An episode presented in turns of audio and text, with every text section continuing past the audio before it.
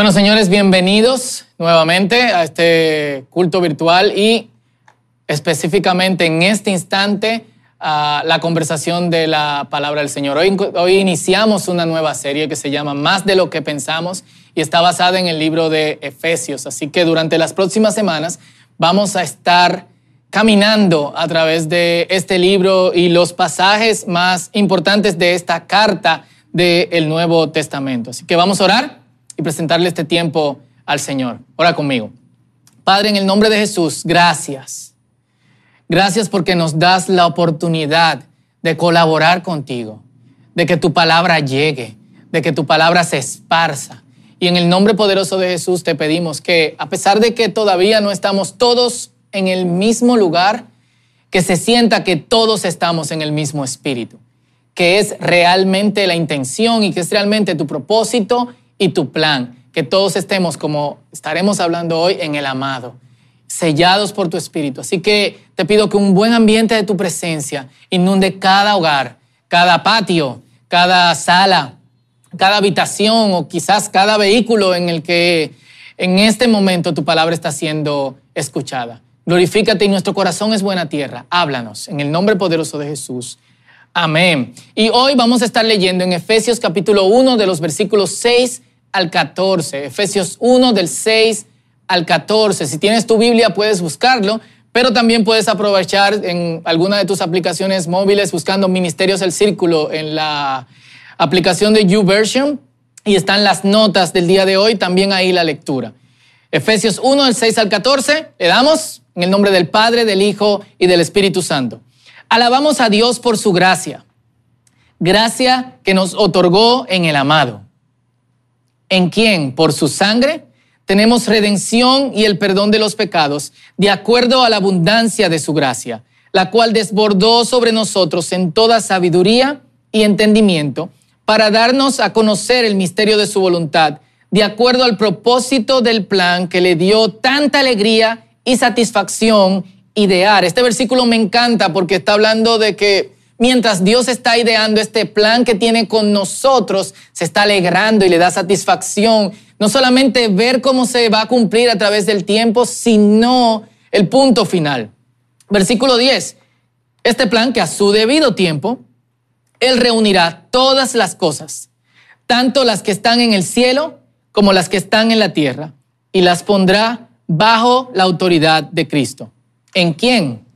Hemos recibido una herencia de parte de Dios, pues nos eligió de antemano y hace que todas las cosas resulten de acuerdo con su plan, a fin de que nosotros, los judíos, Pablo habla de sí mismo, que fuimos los primeros en esperar a Cristo, alabemos su gloria.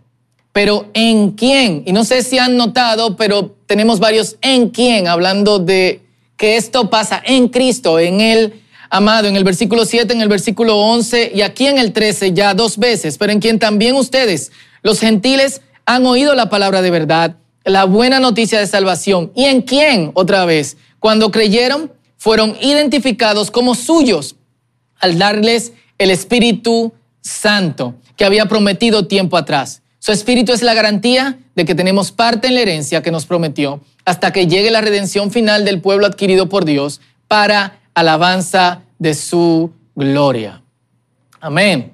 Y una de las cosas que primero llegó a mi mente al estar leyendo este pasaje y cuando me preparo, usualmente lo leo varias veces en varias versiones, eh, es, es la pregunta, ¿qué hace un hombre feliz?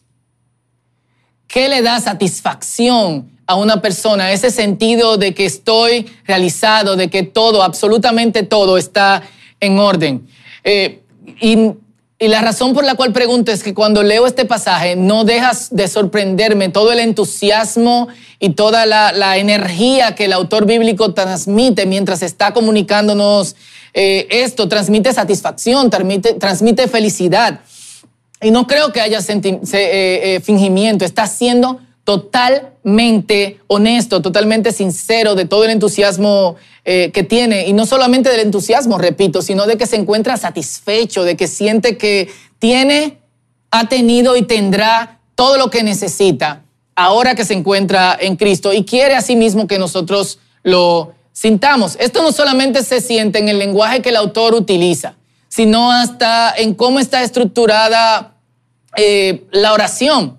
No sé si tú eras bueno en gramática, yo no lo era, eh, pero algo que sí sabes es acerca de los signos de puntuación, que sirven para, que, para marcar las pautas, las pausas, perdón, dentro de una estructura de lenguaje escrito. Así que un punto es una pausa eh, larga, punto y aparte le llamamos.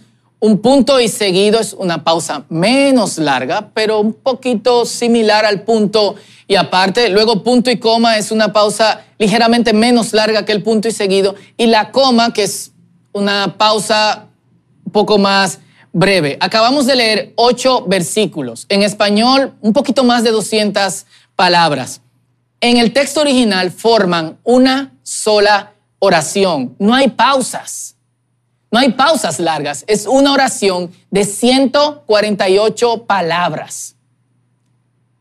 Y si lo tomamos desde el versículo 3, que es donde inicia la oración, no desde el versículo 6, que fue cuando empezamos a leer, tiene 220 palabras. Una oración de 220 palabras sin parar. Es como cuando alguien está tan emocionado que llega donde ti y te dice algo sin tomar respiración entre ninguna de las palabras. Mira, llegó alguien a mi casa hoy, dejó, estaba tocando la puerta, le abrí y me di cuenta que no lo conocía, pero esa persona tenía algo para mí que no me podía decir de quién era y lo dejó ahí y cuando lo abrí me di cuenta que era algo que yo estaba esperando, etcétera. Ah, hay momentos en que incluso tú le dices a la persona, respira, pausa, pero nos muestra todo el entusiasmo que esta persona tiene al haber recibido esto que no estaba esperando. Lo mismo sucede cuando leemos este, estos versículos, 8, 148 palabras, 200 y pico si lo leemos desde el principio, sin pausa. Muestra toda la emoción que el autor nos está nos está tratando de proyectar. Esta satisfacción que tiene me hace conectarlo con Filipenses, donde Pablo dice, comparando las cosas que tenía antes y los méritos que tenía y los grados que había ganado como rabino versus lo que está viviendo ahora como creyente, él dice, se reveló el verdadero valor de todo lo que consideraba preciado cuando lo comparé con el infinito valor de conocer a Cristo es como un contador haciendo, como alguien pesando, ¿qué, qué vale más? ¿Esto o esto? Nada vale nada. Por amor a Él, he desechado todo lo demás y lo considero materia fecal, literalmente. Filipenses 3, 8. Pero Él no lo está dando como un testimonio personal, solamente. Al punto en que Él nos está llevando es a decirnos, ustedes tienen esto. Todo esto que yo calculé, que el Señor me había dado, versus lo que yo pensaba que tenía o lo que yo valoraba porque, porque era lo que había acumulado en la vida, ustedes también lo tienen. Y algo que deben hacer es empezar a comparar todo lo que ustedes consideran satisfactorio, todas las cosas que han conquistado versus el infinito valor de la gracia, la bondad, el amor y la misericordia que Dios nos provee y Dios nos da. Y se van a dar cuenta que no valen prácticamente nada. Y esto que, Él ha descubierto, el Evangelio, trata de transmitirnos a nosotros a fin de que nuestra alegría y satisfacción en Cristo se encuentren completa. Y quizás necesitamos hacer este ejercicio. Evaluar y tomar una decisión. Y lo que Pablo hace con los efesios, lo hacen otras, otros personajes dentro de la Biblia. Samuel al final de su vida, mientras estaba transicionando de ser juez y profeta en Israel a entregarle el mando a Saúl, que sería el rey, de hecho el primer rey, si no consideramos a Abimelech como el primer rey de los, de los judíos, y, y les dice, todo esto que me ha pasado en la vida, todo esto que me ha ocurrido, ha sido porque yo he puesto en balanza y he eh, eh, me he dado cuenta que vale más seguir a Dios y seguirlo con intensidad. Hagan lo mismo. Con Josué, al final de su vida, todo esto que ustedes vieron que me pasó, toda la victoria que Dios permitió que yo pudiese liderar al pueblo a que consiguieran, tiene una sola razón. Yo consideré las palabras del Señor para mi vida y lo que Él me estaba recomendando como mucho más valorable. Y le seguí. Es un asunto de visión y de decisión. Yo envisiono lo que la Biblia dice que soy y tengo, entonces tomo la decisión de apropiarme de eso y tomo acción basado en esa visión, decisión. Solamente yo he encontrado un problema con esto y te lo tengo que decir para que de alguna forma nos ayude. Muchos cristianos no saben diferenciar entre desear y decidir. Cuando se trata de cambio en la Biblia, no se habla de deseo, sino que se habla de movimiento. El deseo es irrelevante porque tú deseas algo que tú no tienes.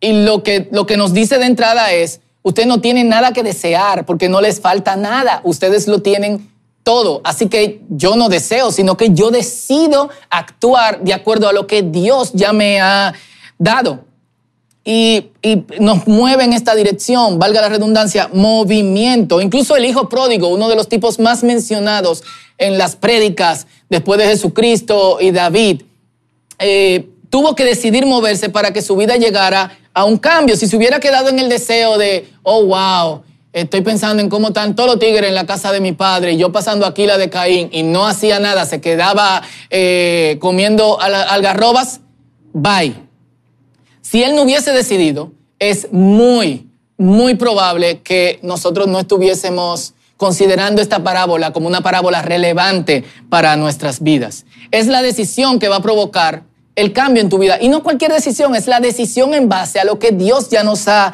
dado. Abraham se le ofreció la tierra prometida, pero en base a una acción. Sal de tu casa y deja a tu familia paterna. El paralítico de Bethesda nunca podía recibir sanidad porque no podía moverse. Y aún apareciendo Jesús, él tuvo que hacer algo. Jesús le dijo, toma tu camilla y anda. ¿Qué te estoy tratando de decir? Te quiero decir que hasta que no ejerzas movimientos violentos para resolver las cosas en tu vida que tienen que ver con tu relación con Dios, nunca vas a ver un cambio. Nunca el cambio va a ocurrir. Tenemos mucho deseo de vivir como Cristo, pero hemos decidido poco al respecto. Y esa decisión, vuelvo a decirlo, debe ser tomada en base a lo que somos y lo que tenemos, que explica magistralmente el pasaje que acabamos de leer, Efesios 1, del 6 al 14. Y quizás esto debí de hacerlo al principio, pero, pero nos va a ayudar a ver las cosas en mejor perspectiva. Los versículos 6 y 8 nos dicen lo amoroso que es Dios, su grande bondad, y por eso nos ha incluido en su plan. Los versículos 9 y 10 nos dicen que sí, que Dios tiene un plan, un plan que le dio mucha alegría y satisfacción realizar. Y al hacerlo, no solamente nos ha dado gracias, sino que junto con ese plan nos ha dado sabiduría y entendimiento. ¿Entendimiento de qué? De que de cuál es su plan y de cuál es su propósito. Lo ha compartido con nosotros y nosotros deberíamos decir, wow, no estamos ciegos al propósito de Dios. Y el versículo 11 nos dice que organizó todo para que resulte de acuerdo a su propósito. La cosa se va a dar. Lo que Dios nos ha prometido lo tendremos. Lo que Dios ha dicho que somos, lo somos. Nos ha dado una herencia y podemos sentirnos seguros de que nosotros la vamos a recibir. Yo recuerdo siendo pequeño, quizá tenía 13, 14 eh, años, hace poquito de, de tiempo, que la familia de mi abuelo recibió esta noticia de que había una supuesta herencia de mil millones de dólares en esa época. Así que todo el mundo se metió en, en, el, en el movimiento de conseguir este recurso. Mi abuelo murió a final de los años 90 y esto nunca se llegó a concretar. A cada rato leemos en el periódico noticias de familias completas que están envueltas en este tipo de, no sé, puede ser engaño. Quizás esté ahí, pero, pero sin la posibilidad de conseguirlo. Y lo que las escrituras nos dicen es que nosotros la tenemos y podemos contar con eso. Y los versículos 12 al 13 nos dicen que lo misterioso es que los judíos pensaban que el plan de Dios se trataba o, iba a lidiar solamente con, eh, con ellos. Así que cuando ellos leían de pasajes en Isaías, en Joel, en Daniel, sobre los acontecimientos después de los tiempos finales, es decir, en la restauración de todas las cosas, ellos pensaban solo en ellos. Eh, extraño porque ignoraban de alguna otra manera que Isaías dice que de todas partes van a venir a adorar a Dios. Joel dice, en los postreros días, en los días finales, derramaré mi espíritu sobre toda carne. Y no sé qué estaban pensando, quizá que toda carne solamente eran los judíos, porque probablemente en su mente Dios iba a acabar con todo, eh, con todo el mundo. Pero lo que dice es que el plan de Dios incluye no solo a los judíos, sino a todos los demás. Una de las cosas que pasa también con las herencias, que hay uno que otro hermano o primo más tigre que los demás, así que une a todo el mundo, pero termina quedándose con todo. La otra parte que nos está diciendo es, esto no es solamente para un grupo, es para todo aquel que se humille delante de Dios. Y el versículo 14 vuelve a decir, no, esto es seguro. ¿Y cómo yo lo sé? Porque Dios nos ha dado su espíritu. El espíritu nos ha dado la seguridad, es el avance, es el depósito, es el recurso que Dios nos da para poder empezar a probar un poquito de esta satisfacción, alegría, paz que provee el Señor y que tendremos eternamente en su reino. Hermano y hermana, apropiémonos de esto. Envisionemos esto de modo que podamos decidir, no solamente desear. Es tan triste que tantos creyentes se pasan la vida solamente pensando, anhelando, deseando algo que Dios ya les ha dado. Triste. Sí que es tiempo de tomar palabras como esta y empezar a vaciarla dentro de nosotros. En los años 60 se hizo un estudio muy famoso, un psicólogo, creo que de la Universidad de Harvard, apellido Rosenthal, hizo un estudio en escuelas, diferentes escuelas de un sector en Estados Unidos, y el estudio consistía en que él le decía a los alumnos que tenían una capacidad, de acuerdo a un test de, de, eh, inteligencia, de coeficiente intelectual, él le decía a los alumnos que, habían, que tenían mucho más puntos de lo que sacaron en ese test.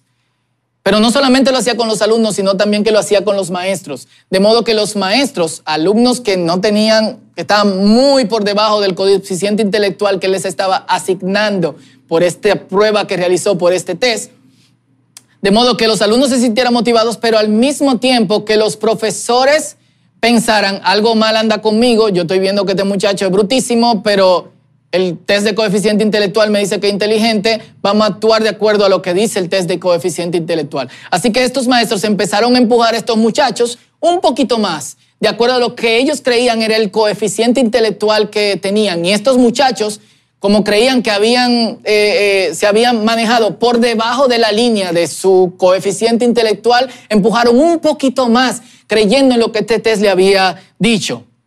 Si unas palabras no reales que se le dieron a un grupo de niños y a un grupo de maestros ayudaron a que a final de año, y esto fue lo que pasó, que a final de año estos muchachos le fue 60% mejor de lo que les iba si estas palabras no reales,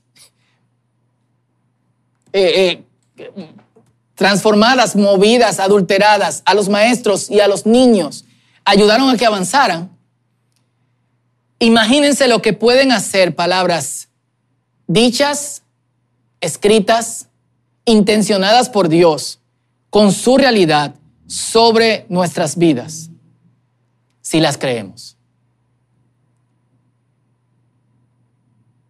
Imagínate lo que puede pasar si tú empiezas a tomar pasajes como estos y empiezas a decir y a darte cuenta que hay algo mucho, un poquito mucho más grande de lo que estás pensando.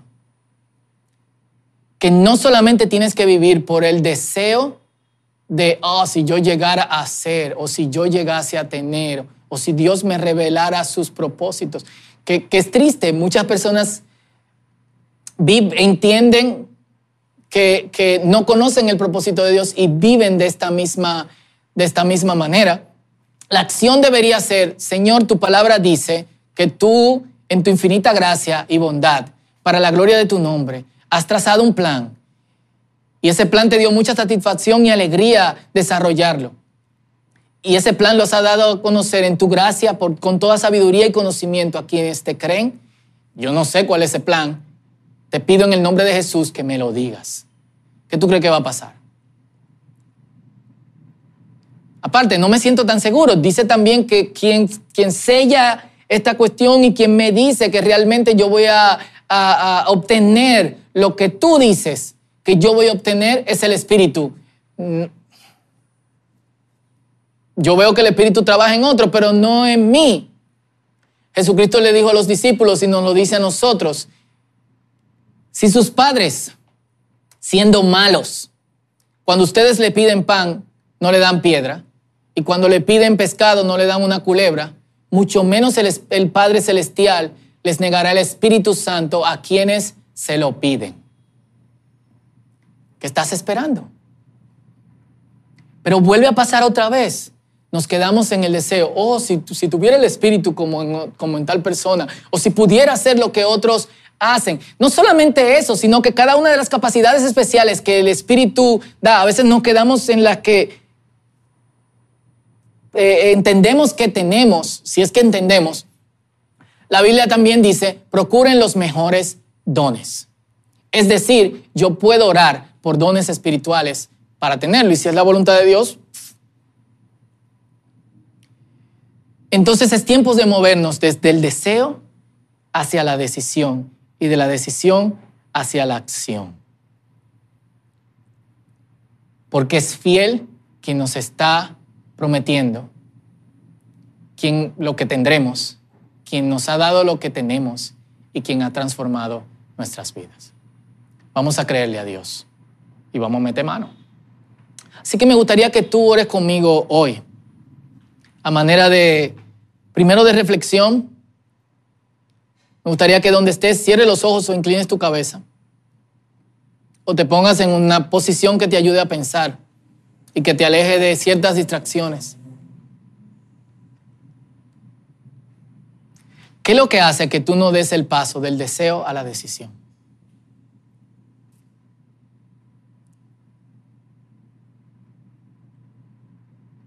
¿Qué pasa? Que cuando tú lees palabras como estas, te parecen muy bonitas y probablemente las crees sobre otros, pero no sobre ti. Y esta es una pregunta real. ¿Qué pasa cuando tú lees palabras como estas y las crees para otros o las consideras muy bonitas, pero no para ti?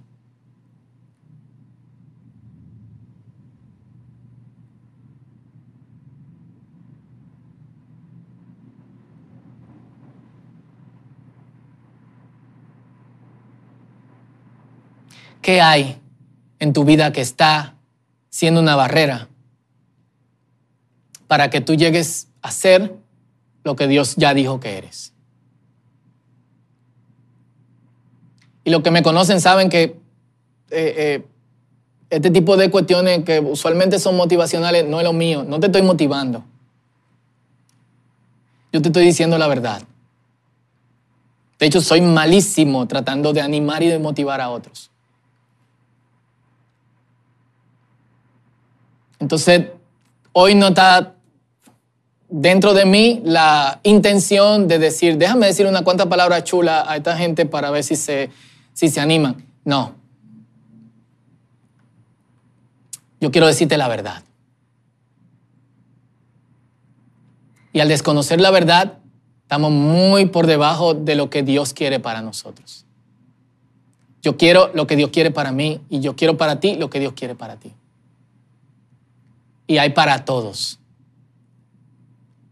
No solamente de sus recursos, sino también de su gracia y de su amor.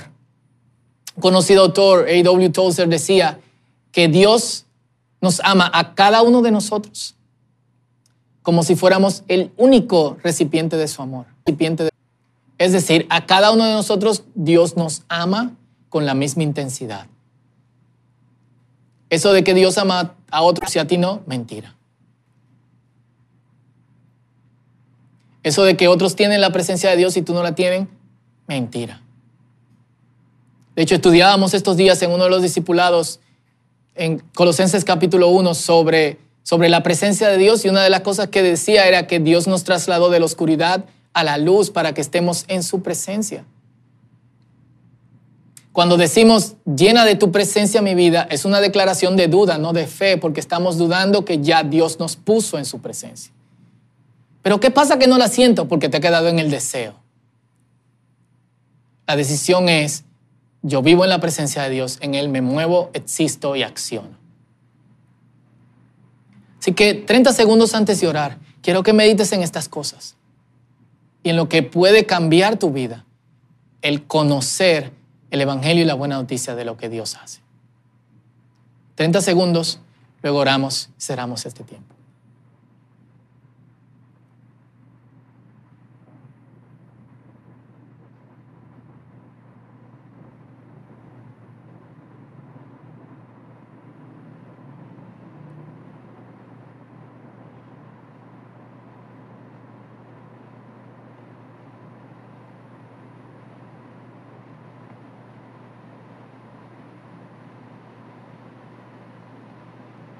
Padre, gracias, porque en tu infinito amor y bondad nos has alcanzado con tu gracia.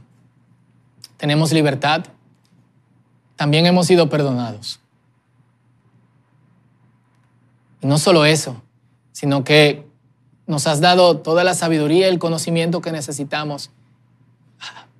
Hoy queremos movernos del deseo a la decisión, que venga eso sobre nosotros que actuemos de acuerdo a esa sabiduría y conocimiento que tenemos. Y que vayamos creciendo conforme vayamos intimando más contigo. Que tu presencia se haga real en nuestras vidas porque está ahí.